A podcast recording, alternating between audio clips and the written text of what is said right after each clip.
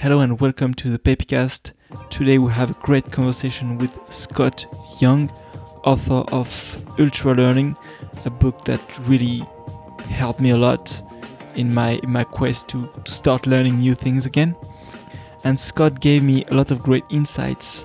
Uh, he introduced me to this idea of self-efficacy that I I never heard before, and we talk about the difference between learning code versus uh, learning languages his idea about how to how to learn to have a, a good life and many many great things. Uh, this episode is really for you out there if you're maybe if you want to learn things or if you want to get better. It's i mean i really learned a lot thanks to this conversation so thank you again scott and i leave you with the episode. Enjoy hello scott and thank you so much for being here oh thank you for having me it's a great pleasure, and I'm, I have to say I'm really excited, and I have uh, taken a lot of notes and highlights from from your book, and mm-hmm. I have uh, um, f- a lot of paper uh, with questions. So, um, can you maybe start with introducing yourself, and then we can get going? Sure. So, uh, as as you already mentioned, my name is Scott. Uh, I've written a blog for the last uh, about 15 years and I've published a lot of articles. And the kind of major theme has been learning. Um, starting about eight or nine years ago, I started doing these learning public challenges where I would kind of take on some ambitious learning goal and sort of document my progress along the way. And it was a way for me to learn new things, something that I'm very interested in, but also as a way to kind of ask questions about is there better ways to learn things or is there kind of alternative methods than the kind of usual approach we take? So some of the projects i've done are the mit challenge which i did uh, in 2011 to 2012 and that was uh, learning MIT's four year computer science curriculum by passing the final exams and doing the programming projects. But instead of going to MIT and getting a real degree and spending hundreds of thousands of dollars, um, I just used their free material online. And uh, after that, I did a project where I went with a friend and we traveled to four countries, uh, learning Spanish, uh, Portuguese, Mandarin, Chinese, and Korean, at least to, you know, uh, basic conversational levels. Uh, and the sort of crux of that project was that we didn't speak in English or the language we learned, um, except for the one that we wanted to learn in each country. So when we got to Spain, for instance, right after the plane, we only spoke to each other in Spanish and we documented that with videos and, and it worked pretty well. And so recently i published a book called Ultralearning and it talks not only about some of my projects but also all the people that maybe you haven't heard of before that really inspired me to take on these kinds of projects. Um, people who have accomplished impressive ambitious self-directed learning projects um, often using unconventional methods and you know things that you don't normally get taught in school. And i wanted to try to compile it all into a book so someone who is interested in learning something hard and wants some advice and wants some guidelines for how they could do it better would would have such a resource. Great. Yeah i, I discovered your work thanks to uh, the james altucher podcast. Mm. and one of the great projects that you did was also learn how to how to draw and uh, yeah, I did a project for portrait drawing, and I mean, admittedly, on a podcast, it's very difficult to uh, to like to show what the results were. But uh, I mean, you're welcome to go to my website and you know view for yourself whether or not you think they were um, interesting. And that project, the kind of initial idea was recognizing that drawing faces is very hard and part of the reason it's very hard is because we're like very sensitive to how accurate a face is to get a resemblance. I mean, all people's faces mostly look the same in the sense that, like, you know, all apples kind of look the same. But to make it look like a specific person and you're like, oh, yeah, that looks exactly like them, you have to be quite, quite accurate, as I think most people struggle with if they're trying to draw. And so it seemed to me like, oh, that would be really cool to be good at that. But how do you get good at that? And so the kind of initial idea of it was to um, do tons and tons of drawings but after I did the drawing to take a picture of it and then kind of like put the photo uh, like in Photoshop half transparent on top of it. And then you can kind of see like, well, what were your actual mistakes? Because normally we just draw something, you're like, oh, it doesn't really look quite right, the, quite right, but we're not sure why it doesn't look quite right. And so this sort of innovation that um, I, I wanted to try to apply very aggressively was uh, well, what if you got really, really accurate feedback? And I think that that project succeeded also for some other tools. So I don't want to say that was the only thing that uh, moved it forward, uh, but that was definitely a fun project. That was only a month, but um, it was sort of in the same spirit as some of my other challenges. Yeah, honestly, I looked at, at your drawings and I, I was really, honestly, I was blown away. And that's one of the one of your projects I was really uh, drawn to because I, I I used to draw a lot as a kid, and I I kind of gave up because uh, I was always in classes where there was this one guy that was drawing a lot better than me, and I was just too jealous to continue um, uh, drawing. but uh, I have a, a specific question uh, regarding mm-hmm. this. Is do you feel like after learning how to draw, you look at people differently? Well, I think there's a kind of method to drawing that um, makes you aware of things that you're not aware of if you don't later have to draw. So, one of those things is what is the relative angle between two points? So, if you draw a lot, you can just quickly look at something and be like, oh, well, this has to be above this on the page because it's at a different angle. And usually, when we're like looking around at the world or at people and stuff, we we tend to think kind of three dimensionally. And so, like, if a building is taller than another building, we tend to put it, um, you know, higher on the page, even if it's like, well, yeah, but it's further away from us. So it's actually technically lower than this. So drawing perspective is another one of those things that I think, like, if you do it a lot through practice, you just look at the world differently because you're like, oh, well, all these lines have to go into this point, And so this is wrong because this is the wrong angle here. Whereas for some people, it would just be like, oh, it looks off, but I'm not quite sure what it is. I think for drawing faces, there's some similar kind of things. So one of the common mistakes people make is if you're drawing a face, you see kids do this a lot, is that they'll put the eyes in kind of like two thirds to like three quarters of the way up the face. So think of like the traditional smiley face emoticon um, yeah. or emoji. Uh, the eyes are about like, you know, um, about two thirds of the way up the face. But if you in an actual photograph and you can verify this by looking at an actual photograph where someone's looking straight at the camera the eyes are usually about halfway between the top of the head and the chin is are the eyes which seems weird because you think of the eyes as being in the top half of the face but that's simply because we gravitate so much to the facial features. Those are what are important rather than just we don't we kind of ignore how big someone's forehead and hair is uh, when determining their face. And so because we zoom in on the things that we think are important we tend to make them larger in the face, which makes for these kind of like awkward, cartoony looking yeah. faces. Um, but I mean, that's just one thing. There's a lot of other things that matter too. I think, um, like eyes, for instance, uh, the kind of, well, they're certainly not circles, which would be like an obvious thing, but they're also not um, this kind of, I don't know what you would call this shape, but like where it kind of has two points on each side and it's sort of a, a, a, straight curve on the top and a curve on the bottom. Um, eyes are actually quite irregularly shaped, and they have usually the top high point and the bottom low point are not like vertical lines, so they're not like right on top of each other.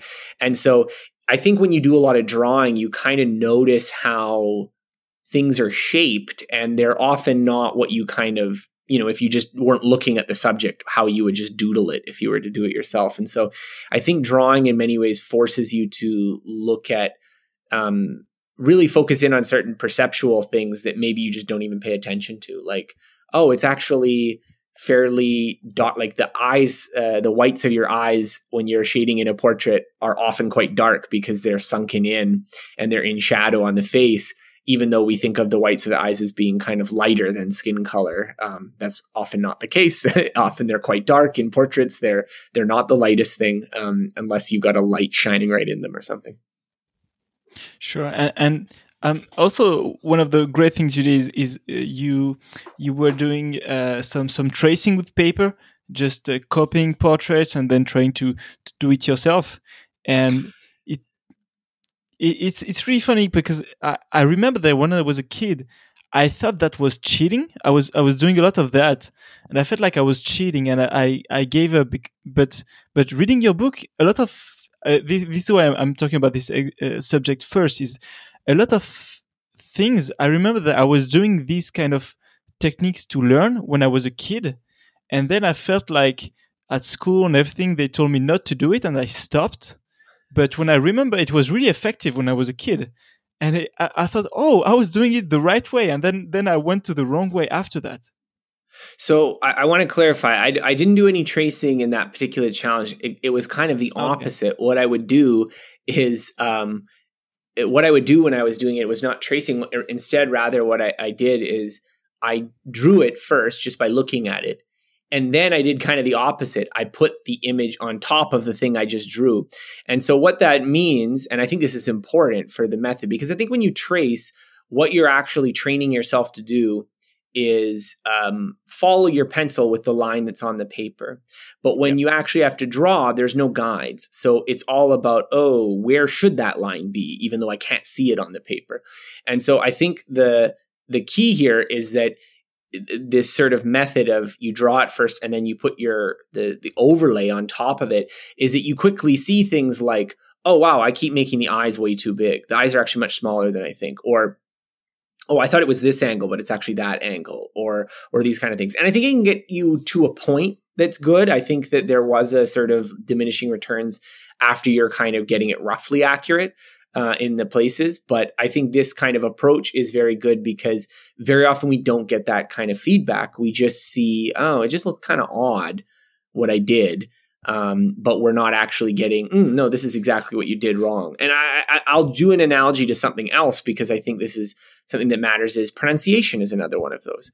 That when you pronounce a word in a foreign language and i, I say this knowing that I, I have an accent in all the other languages i speak but when you speak a word um, you don't always get that like kind of oh this is how i said it versus how someone else said it but if you were to have someone you know go over your speaking voice and say, okay, well, you said it like this, and it's actually like this, and you can listen to the difference, you could improve your pronunciation. But instead, you're just sort of talking and you're like, well, I'm sort of getting it.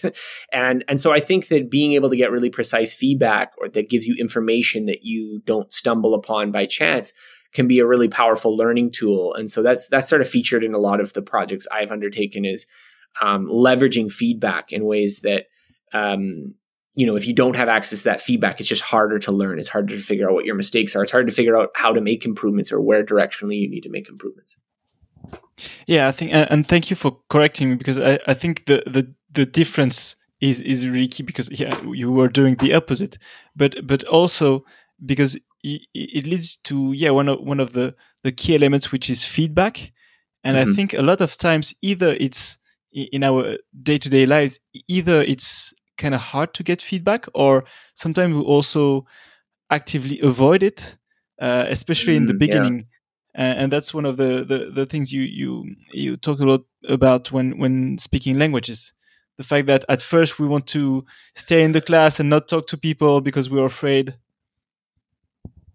Yeah, I think so. For me, I think the issue is not so much feedback with uh, speaking languages, but that we kind of so I, I, have this other chapter in the book I, I call directness and this is a sort of an often underappreciated point about learning but that a lot of people have this idea that well as long as i do something generally in the kind of range of this like if i want to get better at drawing then what i'm working on is just getting better at drawing and what I try to articulate in the book is that kind of there's no such thing as getting better at drawing. Like what I was doing is I was getting better at portrait drawing, but not even just portrait drawing. I was getting better at drawing portraits while looking at a photograph and working on it and maybe working like with a certain kind of technique that is probably good for some things and maybe not good for some things. So, like the technique I ended up using to do the kind of fi- finished ones took me a couple hours to do each one, but it's not very good as a technique if you need to do it in like three minutes.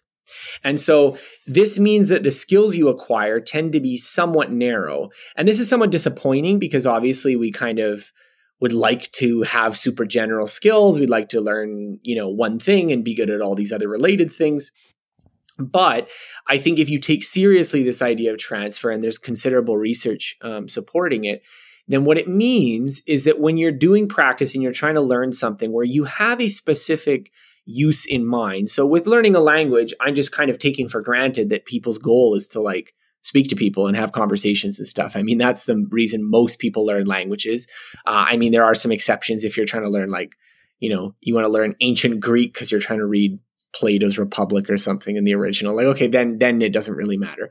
But I think if your goal is to have conversations, but what you're actually doing is playing on some phone app that's teaching you a language, then you're actually not training a lot of the same skills. And so, even though it feels like you're making progress towards some abstract goal like learning Spanish or Mandarin Chinese, you're really only working maybe 30% of the skills that actually come into play when you're having a conversation. So you go to have a conversation and all of a sudden it's really, really difficult. And you feel like, oh, wow, this is so hard. I have to go back and play with my app a little bit more because I'm not ready for this. When in reality, it's like, no, no, the only way you're going to get good at speaking is by actually practicing the specific skills that come up in speaking, which is not only recalling words from memory, but pronouncing them, listening to someone, you know, being able to communicate your point even though you don't have a particular word. Like these are all skills that come into play in real conversations with people that don't come up in, you know, a phone app. And so I think that um, a, a sort of key principle of learning, which I really recommend to people, is to really pay attention to what is it that you're trying to do? What is the area of improvement you're trying to make? What is the kind of like, I should be able to do X after I have this project? And then think about, okay, well, what's actually involved in doing X and what's the kind of practice that closest matches what I'm actually trying to do? And if you're not doing at least some practice in that domain, you're going to probably end up getting considerably off course. Yes, and and that's I want to thank you especially for that chapter because I wanted to to learn how to code, and mm-hmm. I realized that well it doesn't mean anything to code what in, in which context what what's what's the specifics? And it you you really sent me back to the drawing board and thinking okay what do I specifically want to be able to do uh, by this learning how to code? It was it was quite hard to do actually yeah, and I think learning to code is a really good example because it's again one of those skills. I want to be able to code things. Well, there is some transfer. I don't want to make it so that like, oh, well, if I learn how to program games, I know absolutely nothing about web programming or absolutely nothing about some other kind of programming. But just to recognize that um, you're going to get the best results if you focus on, okay, well, I'm trying to learn programming what is the kind of programming that I want to do? What is the kind of thing that I want to make and work on? And there's all these sort of subtle factors that change how the problem is, which would change kind of what you're doing. So a very obvious one is what programming language you're doing. So obviously if you learn programming language Python, you're not going to automatically be able to code in Java. You're going to have to do some training to learn how Java works or how C++ works.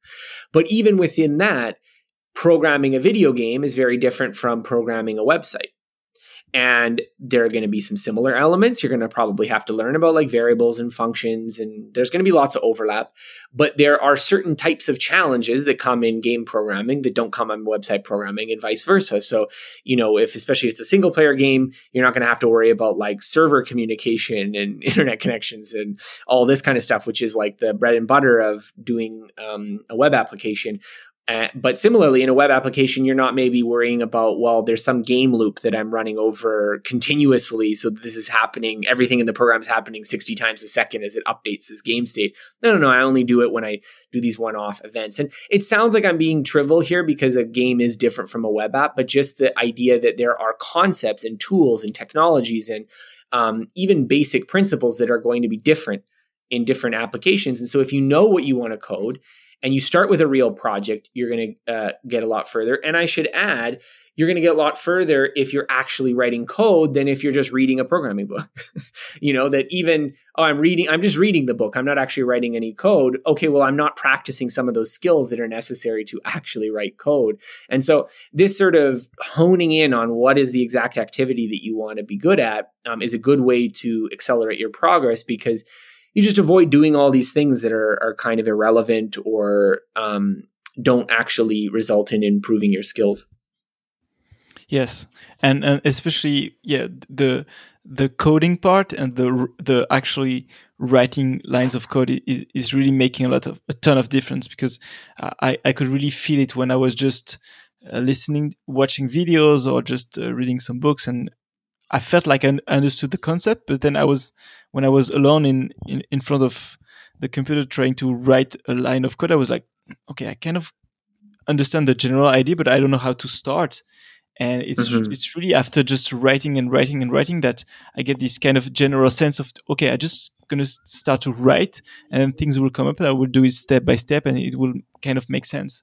But without writing mm-hmm. it, I have this false sense of not mastery, but kind of understand things that I actually don't. No, and I think this is something that's pervasive in learning. This kind of false confidence, and I think um, it, it comes about because you if especially if you don't test yourself in an actual situation then you can be quite oh, oh yeah yeah i know that. I know all about that. But then when you actually test yourself it's a lot harder. And so one of the sort of ultra learning principles that i kind of talk about and, and a major part of this challenge is that just not only getting feedback but like actually just testing yourself. And that sounds like the same thing but they're actually slightly different because even just testing yourself even if you're not getting feedback turns out to be very beneficial. There's an entire chapter on retrieval which is about how memory is much stronger when you try to remember things than when you just look at things. And this turns out to be true even if you don't get feedback about what the actual answer is. So I think the feedback part most people get, they kind of understand, okay, well, if I do a test and then you tell me which questions I got wrong, I'm going to learn something because I'm going to know which questions I got wrong. Whereas what I'm saying is even further than that. If you do a test and I never tell you what the actual answers were, you have no idea. You still learn more than if you just looked at it. Like just the act of trying to remember things makes a big difference. Just the act of trying to use a skill makes you better at it, even if it was impossible to get feedback. Now, obviously, feedback is also good, but I think this is an important distinction to keep in mind because um, some people think, well, I'm not going to be able to get feedback on this thing. I don't have some expert who's going to review it. So, you know, there's no real point in doing this practice. And that's completely untrue. Yes. And uh, especially, I mean, for code, I think it's, it's kind of cheating because there's so much resource out there to, to learn and also to practice. There's like, uh, I don't know if you know the, the website Code Wars, where you can just try to do some exercise and things like that but it, it's it's really easy to do. But still, we have this kind of. I mean, for me, I felt like it was a kind of a mental block to not be direct enough. I, don't yeah. know if, if as you have a, as you've been blogging for a, lo- a long time, so you have a, a, community and everything. I don't know if, if a lot of people um, uh, give you this same feedback, but it feels like. And I was speaking about that with uh, Rob Fitzpatrick, the the author of the Mom Test, and he he kind of told me the same thing that we kind of have this tendency to do things the hard way uh, instead of just being direct and making it easier for ourselves. Yeah, I think, well, so part of it is I, I kind of view it the opposite way that, like, for me, the the direct way is there's often some kind of inherent difficulty or unpleasantness in doing that because otherwise it would just oh it just makes sense. You just go out and do it right? Like we don't tend to read like i'm going to read a manual about like how to buy groceries. We just go out and buy groceries right? Like it, it, just seems it just seems obviously like that's not the right thing. Now when we're learning things or when we're trying to do something new again i don't want to say that learn uh, reading or watching videos is bad but rather that if you take them as this kind of goal directed activity, you're like, okay, I can't move forward. I need to see a method or I need to see someone doing it. And I look at it and I'm like, mm, okay, I think I know what this person is doing now. Let's go try it myself. That's totally fine. But the problem is that we tend to get stuck on that. We tend to be like, mm, let's just watch another video, or mm, you know, maybe I should just spend a little bit more time researching or or doing something else rather than okay, I'm actually doing it, I'm actually trying it, and I'm making a lot of mistakes or I'm not able to perform it at the level that I'd like. And so I don't know what that is. I think that some of it might just be that we don't want to feel inadequate. We don't want to feel like we lack competence. Some of it might be that, um, you know, it, there's just a little bit more effort in actually doing something. So if you know you're you've work, been working hard all day uh, watching coding videos is something that can like make you feel like you're doing some self improvement, but really you're just sitting on your couch watching YouTube. You're not really actually having to do anything or do any thinking, and so it's a kind of like way to make yourself feel like you're making self improvement without um, having to put in that much effort. So that there could be some various factors that go into it, but I do think that the the kind of key is to disabuse yourself of this idea that all right well the way that i'm going to learn these things is just by kind of sitting passively and and hearing about it and not actually doing some practice, not actually getting my hands dirty. Yeah, um, I wanna I wanna dig dig in, explore this idea a little bit um, because I mean, to to be honest, one one of my the things I, I struggle with a lot is that I'm I'm very uh, easily tempted into uh, doing more and more research and looking for the easiest way to do it or the better way to do it or buying this new method, this new software, this new program, etc., etc., instead of actually being direct and and and just doing the thing. And so I don't know if you have any tips. Um, uh, I, you you talked a lot about in your books on just uh, starting with different crutches and then adapting. Um, I don't know if you can expand on that or if you have any other ideas. Well, I think there's two parts to it. First is that you have to have some clear picture in your head of well, what would be the effective way to do this? Um, and I think that that's also not trivial either. I think, you know, some people, oh, well, I have to do this research because I can't get started or because I don't know the right way to do it. Whereas I think I think one thing that helps with that is things like having deadlines, things like having proximal goals, because having a bit of uh, pressure on you, I think also forces you to be like, okay, well, this is probably the best thing, and I'm going to go do that and try it and then uh, and then report back. And so i think that um, you know just the the structure of a lot of the challenges i've undertaken where they've had these kind of like you know this is probably the method that would work and this is sort of the time constraint. You just have to kind of go out and do it. I think that has helped. Um, the other thing that i think is so not only having some kind of clear picture about what is effective which is not obvious to do you have to um, sometimes you, the, the key is to do research. Sometimes you have to talk to people who've done it before to figure out what the method is or what the approach is. But then I think there's also something that you have to have a kind of philosophy that steels you against doing just whatever's easiest. Like once you find out what that thing is that you have to do, then you have to have some method of doing it.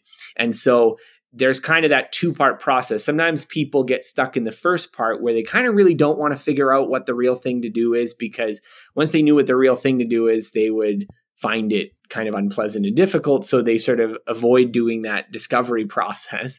But then there's the people who, you know, knowing what they should be doing, or once they've kind of figured this out uh, in some way, sort of somehow find ways to put that off or to keep kind of kicking the can down the road. And so I think there there's sort of two two problems here of figuring it out what it is is the kind of direct activity that you need to do to move your learning forward. And then okay actually i'm just doing this. I'm not going to distract myself with a bunch of things that are like sort of related to the activity but but not really helpful. Yeah and yeah i i agree. And do you have um, because th- there's uh, something very interesting in, in your challenge in the in the drawing challenge is at some point you were you realized that you your progress was kind of uh, you were hitting the point of diminishing returns and so you mm-hmm. you looked for a new technique to to change and the reason i'm i'm coming back to this example is that um, for language learning you you mentioned uh, you, you talked about the apps and um, me, I, I, th- thanks to your, your book and and and you, the, the podcast you did, I realized that just practicing Portuguese on Duolingo was not going to get me to being able to, to speak Portuguese. And so I decided, okay, I need to change and to speak with uh, native uh, Portuguese people and to read some books about uh, grammar and things like that. But mm-hmm. between this realization and the the moment I started actually doing it, there was like three months where I was sure I, I, this is what I needed to do, but for three months I, I kept going to Duolingo every day and kind of calming myself, thinking, "Oh, at least I do that." Yeah, well, I think that's so. That's sort of the challenge, right? And I, I've actually gotten some pushback on this because I've kind of made the suggestion that in some ways, if you're not willing to do what actually is necessary. In some cases, it's better to do nothing. And this sounds very counterintuitive. It sounds like, well, it should always be better to just do something. At least I'm doing something is the kind of like the, the cry of people like this. But I think the problem is that when the thing that you're doing is quite ineffective, that like, well, you know it's not actually going to matter, then it can act as a substitute for doing the actual activity you want. And I admit this is a bit of a fine line because for some people, the doing if you don't do this, then the doing nothing is is quite a stable state that you just oh you just completely abandon the project entirely. But I think if the project is important to you, it was something that you were actually going to put some effort into, this can often trigger to be like, okay, let's stop messing around. Let's actually do the thing that I want to do. So I do think that um, part of the challenge is how do you make that hard thing easier for you? But I think that it only becomes easier when you're committed to it. So actually do setting up a conversation and and having it with um, you know someone on italki in portuguese or, or, this kind of thing is not actually that hard to do it's not actually that hard but if you kind of sort of make it in your head like well i don't really have to do this. I can do this duolingo thing instead if that's sort of in your space of options that sort of che- is checks off the mental checklist of i'm making progress in this activity then yeah you're not actually going to do it. You're going to do the easier thing right? Even if it's not as effective. And so i think we're we're i think there's two ways that people get into this problem. Again one of them is that they aren't aware that that the thing that they're doing isn't very effective and so i think that that is something to be cautious about because i think a lot of activities have this problem and then the second thing is that you have to find some way of making it so that okay well you're not going to just drift down to doing the easiest option possible that allows you to avoid doing the thing that's uncomfortable or doing the thing that's difficult or the thing that you really need to do. Yeah, I think it's it's really a matter of maybe finding what works for you. Um, and, and, I think that maybe for for for some people, uh, starting with uh, Duolingo as as a bit of a, a, starting crutch, and then then moving on to to other ways uh, might be effective. Uh, but for me, I, I, felt like looking back, there's a lot of things that I was doing was just doing the easy way, and as you as you were saying, maybe I wasn't committed enough to do it uh, the the most uh, effective way, and so I kind of was lying to myself, saying, "Oh, at least I do that," but I was making no progress. And yeah, and I mean, yeah. Oh, sorry. I just want to. I just want to add in f- for a moment because I think like there are lots of people who are like, oh, well, there's no way that I'm ever going to do X, Y, or Z. So I was just sort of looking for something that would be kind of to fill my time. You know, while I'm sitting on the bus, I want something to play with, and Duolingo is just a game like anything else. So if that's sort of your approach to it, and you're kind of self-aware enough to be like, well, I don't really care that I'm not making tons of progress. This is just something kind of fun for me, kind of interesting. Then I don't think it's a problem. I think it's more, oh no, no, I've I've always had this goal that I want to be able to learn or do X, and then you fill it with this activity that isn't really going to get you there. And you get really frustrated after a while. You're like, oh, I've been doing this for nine months and I still can't have a conversation. And that's very disappointing or upsetting to me. Um, and then you have to kind of look at it and be like, mm, okay, maybe maybe I'm not doing the thing that really matters. Yeah, I think I think it's it's really. I mean, what you just said really really resonate because I feel like we are maybe not everyone, but I feel like me and a lot of people that kind of this have this entrepreneurial mindset. We are addicted to progress, and there is there's real and fake progress. Like when you're in a, an, an, app with a lot of gamification, there is progress, but it's kind of a fake progress. It's progress within the app. And mm-hmm. when you spend a lot of time, even if it's not a lot of effort, you feel like you've spent a lot of time. So you have invested something and you feel very frustrated. Whereas if you do nothing, at least you don't have this frustration. But, but this kind of building up frustration with a lot of time invested in doing things that are not the most effective, it's kind of detrimental to to your overall uh, growth, if uh, if I can say that. Well, and I think the other thing too is that if you get in the habit of like, oh, this is what I need to do, and then you do that as opposed to come up with some other, you know, pseudo activity to fill its place, then I think that creates a virtuous cycle. So that's that what I think is the real benefit of it is not just, oh, well, I don't care that I'm doing it the most effective way possible. Like I don't mind that I'm going to learn a language a bit slower with this. The problem is that it, it, it, kind of it sets you up in a bad way because when you do it for a while and you don't get results, then that itself kind of creates this sense of low self-efficacy that makes it harder to motivate yourself to do things. Whereas if you get on the other path where like, okay, this is the hard thing I have to do. And then you do that hard thing and you're successful with it and you have this feeling of you know pride and okay i got this result after then you're able to take on more ambitious challenges. You're able to take on things that will be harder and you're able to do these harder things more easily. And so i, I think it's it's a little deeper than just okay i want to do this the easy thing or i want to just do something um, that's not going to be that hard. I think it's if you sort of opt for something that isn't really going to work and is going to be kind of a low effort then you're in some ways sort of setting yourself up for a longer term pattern of finding it more difficult to do these things. Whereas if you do the opposite, where it's like, uh, like, okay, once I identify this is what I need to do, I do everything I can to make it so that I can do that thing at least a little bit. Um, I think you just get on this pathway of you're like, oh, it actually isn't that hard to set up italki lessons, and isn't that hard to do tutoring, and oh, it's been two months and I'm having a, like you know back and forth conversation. That's actually pretty fun. Maybe I should keep doing this. And so you know, for me, that's what I'm trying to do is to try to push people more onto that path because I just I think it's just so much more rewarding in the long run than even a simple kind of cost benefit analysis where you're like, oh well, I don't mind that it's I'm going to go a bit slower because I just don't think that's the actual decision. The decision is between doing what works and doing something to make yourself feel like you're making progress. And I think the more you choose doing what works, that the thing that works actually gets easier too. It actually becomes more satisfying and rewarding as well. Yeah, well, um, I, yeah, I, I think it, I'm not sure. Well, I, I, I'm, I'm gonna listen to this again and again because uh, uh, uh is it correct that that what you said is kind of the idea that everything you do is is is casting a vote for the kind of person that you want to be, and so the more you do things that are not good, kind of uh, the efficacy way, then you kind of go into this habit of doing things like that.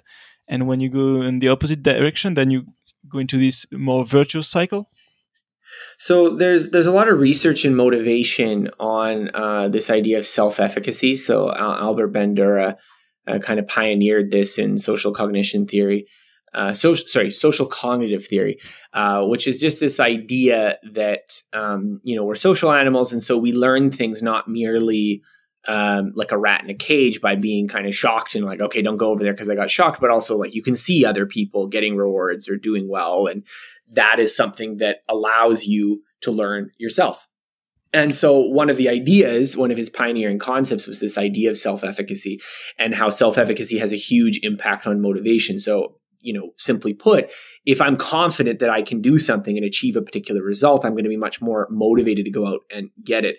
And that this can become a positive feedback loop because if I have a high sense of self efficacy, I set an ambitious goal, which, by the way, there's also research showing that people who set more difficult goals and actually work towards them uh, work harder. I know this is not really like mind blowing research, but those who are interested in it can look at the work from Locke um, on, on, that research, which kind of uh, pretty affirmatively states that.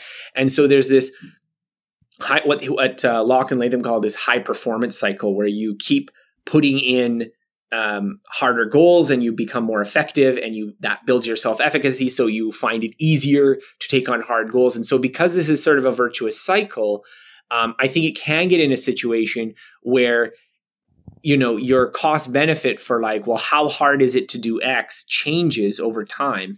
And so you know to to kind of bring it down from theory the w- main way i think of this as an example is let's say you've always really wanted to learn spanish and you do these kind of low efficacy methods for doing it and you don't make that much progress.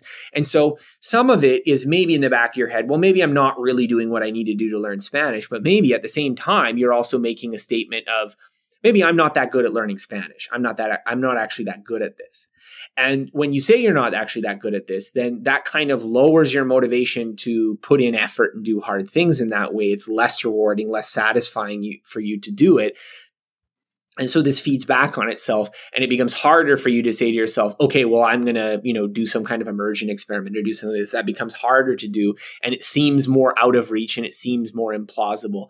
And so i think for a lot of us we've maybe kind of accidentally gotten into one of these sort of motivational traps where we pick something that's not really an effective strategy because it's easy and we go out and we do it and we don't get great results and then that lowers our self-efficacy and then that simultaneously lowers our motivation and willingness to do kind of harder more ambitious things and and it can become kind of a trap.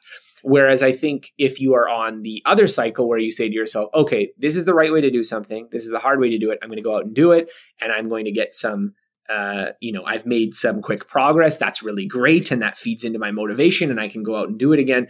So I, I do think that it's more than just the simple choosing A or B. I think it's very much that uh, when you're working on a project, something that seemed like, oh, wow, that's impossible. That's really difficult to do. I should do something easier. Um, it's, it's important not to take that too, too fixed because as you do it, as you actually work on it, it becomes easier. Um, you know, I talk about Tristan de Montebello, uh, a fellow Frenchman, and um, in the book who did this public speaking challenge. And the main way he's learning how to be good at public speaking was he's like speaking sometimes new speeches in different venues, sometimes twice a day. And this idea of like, oh, I'm going to give speeches I've never done before that I've just like, you know, scribbled down to a new audience after like, you know, half an hour, an hour of prep seems kind of crazy. But if you do it regularly, it becomes more comfortable as you get positive feedback, as you get more growth, you you progress more. And so after he's been doing this for a month or two, it doesn't actually seem like such a crazy challenge. And so I think that's you know, getting onto that cycle can sometimes take some work, but I think that's to me one of the major reasons to to take that seriously and not to just look at it simply like well i'd rather take the slow and easy way rather than the hard and fast way. Well no there's a way that gets you there and a way that doesn't. And that's just really the decision you have to make. And is it is it like um is it kind of an everyday battle where you always have to uh, go back to the the right path in a way? Or do you find because from your experience uh, after all these challenges that you've done and the and all the different times where you reach your goals um, does it get e so it, it, gets easier for you now to to go into this uh, new challenge because you you have built this confidence so you have less distractions towards the the easy path I, I would say that it's it's so much so the case that when you do this regularly, it becomes easier. That at some point something that was once really challenging for you just ceases to be self-conceptualized as a challenge. It's just what you do. So i think that's a big part of it is that like something that would just oh this is so difficult and like oh i want to do it this easier way or i want to do it this way that you know feels more comfortable for me. Once you've done that enough times that just seems like just the obvious way to do it you know? And so I, I think some of that is just sort of there's a meta learning component. So that's another chapter of the book where i talk about how as you learn how to learn something, it just becomes obvious the right way to do it. So, um, I mean, I don't claim to be the best language learning authority in the world, but I would say that having learned, um, you know, now six other languages to to some level of ability, it seems really obvious to me what the right way to do when you're starting it is, which is like, okay, learn some basic phrases, try to have some simple conversations with people where you practice those basic phrases and you know make a list of these high frequency words and memorize them and and again practice and experiment. And when people note that you're saying something wrong you know try to figure out what the grammar is. And so like there's this kind of protocol. I'm, I'm simplifying it a, a tad here. But for me when i go and i'm thinking like oh if i wanted to learn a new language like i wanted to learn german let's say which i don't speak it wouldn't feel like oh this is a it would feel kind of like oh this is sort of a routine activity. I mean it's still a lot of effort but it's not something of like well can i do it? Or is it going to be really difficult? Or uh, like i don't feel like there's that much emotional investment to it. It's just you know the same way that you know the things that you do for your job for instance after you've done them several times and someone gets you to work on a new project that's of a kind that you've done before you're like oh yeah okay I'll do that because that's that's um, that's familiar to me and and the, the right approach is obvious. And so I think that's that is why I, I do kind of pay attention to this. What is the most effective way to do things? Not just because I'm some fetish fetishist for efficacy and efficiency, like that if it's not the fastest possible way that it doesn't count, but rather because I see this as being that okay well what are you really trying to do here and what's the most direct way to do that? And if you can get on that path i think it it just solves a lot of problems that you don't deal with when you're like well what's the way to do this when i don't want to put in any effort? I just think that's just like the wrong way to start uh, most projects. It just leads to a bunch of bad strategies and stuff. Yeah i think I mean, it's it's it's it sounds so so simple when you say it, but yeah, it's the doing part that is is is hard. But yeah, I I I trust that yeah, it gets easier al- along the way when once you get get into gear. Um, which brings me to to the subject that um, you've been learning um, code with the the MIT challenge that, that you've done, mm-hmm. and you've been learning a lot of languages. Uh, what are kind of the similarities that, that you find between th- those two? I, I I give you an example. I was thinking as I'm mm-hmm. learning to code now, I'm thinking, oh, if it's kind of a grammar, uh, like a real language with like a syntax and then vocabularies, maybe I, I could learn some vocabulary, like some methods uh, and some some different syntaxes for grammars, and just practice them over and over. Maybe it could give me some proficiency. I don't know what what are your thoughts. Yeah, well, uh, so uh, the I, I've seen this kind of. I kind of am more on the side of like that programming languages and human languages are quite different because I've seen this happen where like people who are programmers who are also um, uh, who also maybe learned another language or something. I've seen that quote before. It's like, oh, I speak eight languages and like six of them are computer languages. And to me, that's like, yeah, you know, I, I, you know, I watched six movies and four of them were, you know, uh, football or something like that. And it's like, well, football's oh, not okay. a movie. So it, to me, I think they're somewhat different. Now, I do think that programming is a more verbal skill than, um, than people think. So we so the sort of opposite idea is to like lump it in with math and physics, for instance, so that you know even uh, because of the historical connection with um, computers and uh, electrical engineering, like MIT, the the course stream I took um, explicitly has them in in the same faculty of electrical engineering and computer science. Because of that historical connection, or the, uh, the or the current connection between uh, theoretical computer science and mathematics, they I, I think that there is this sort of sense that um, programming is a very STEM field. So if you weren't like good at math in high school, you can't be a good programmer. And I think it's kind of funny because I think programming is often, uh, in my opinion, even though it gets lumped into the STEM field, is um, more verbal. Um, I, I mean, there is obviously calculating and things like this, but I think it's it's sort of surprising to me maybe um, that you know people who are good at um, like language and and some of these things uh, don't see it that way. Um, I don't know, and I think also the the field has gone through some interesting things. Like it's a very male dominated field now, and really associated with men, and like there's all these kind of gender associations that we have now with computer programming, so that it's like a it feels like oh, it's a geeky male kind of field. When of course all the initial computer uh, programmers, all the pioneers were all women because it was seen as being kind of an extension of secretarial work.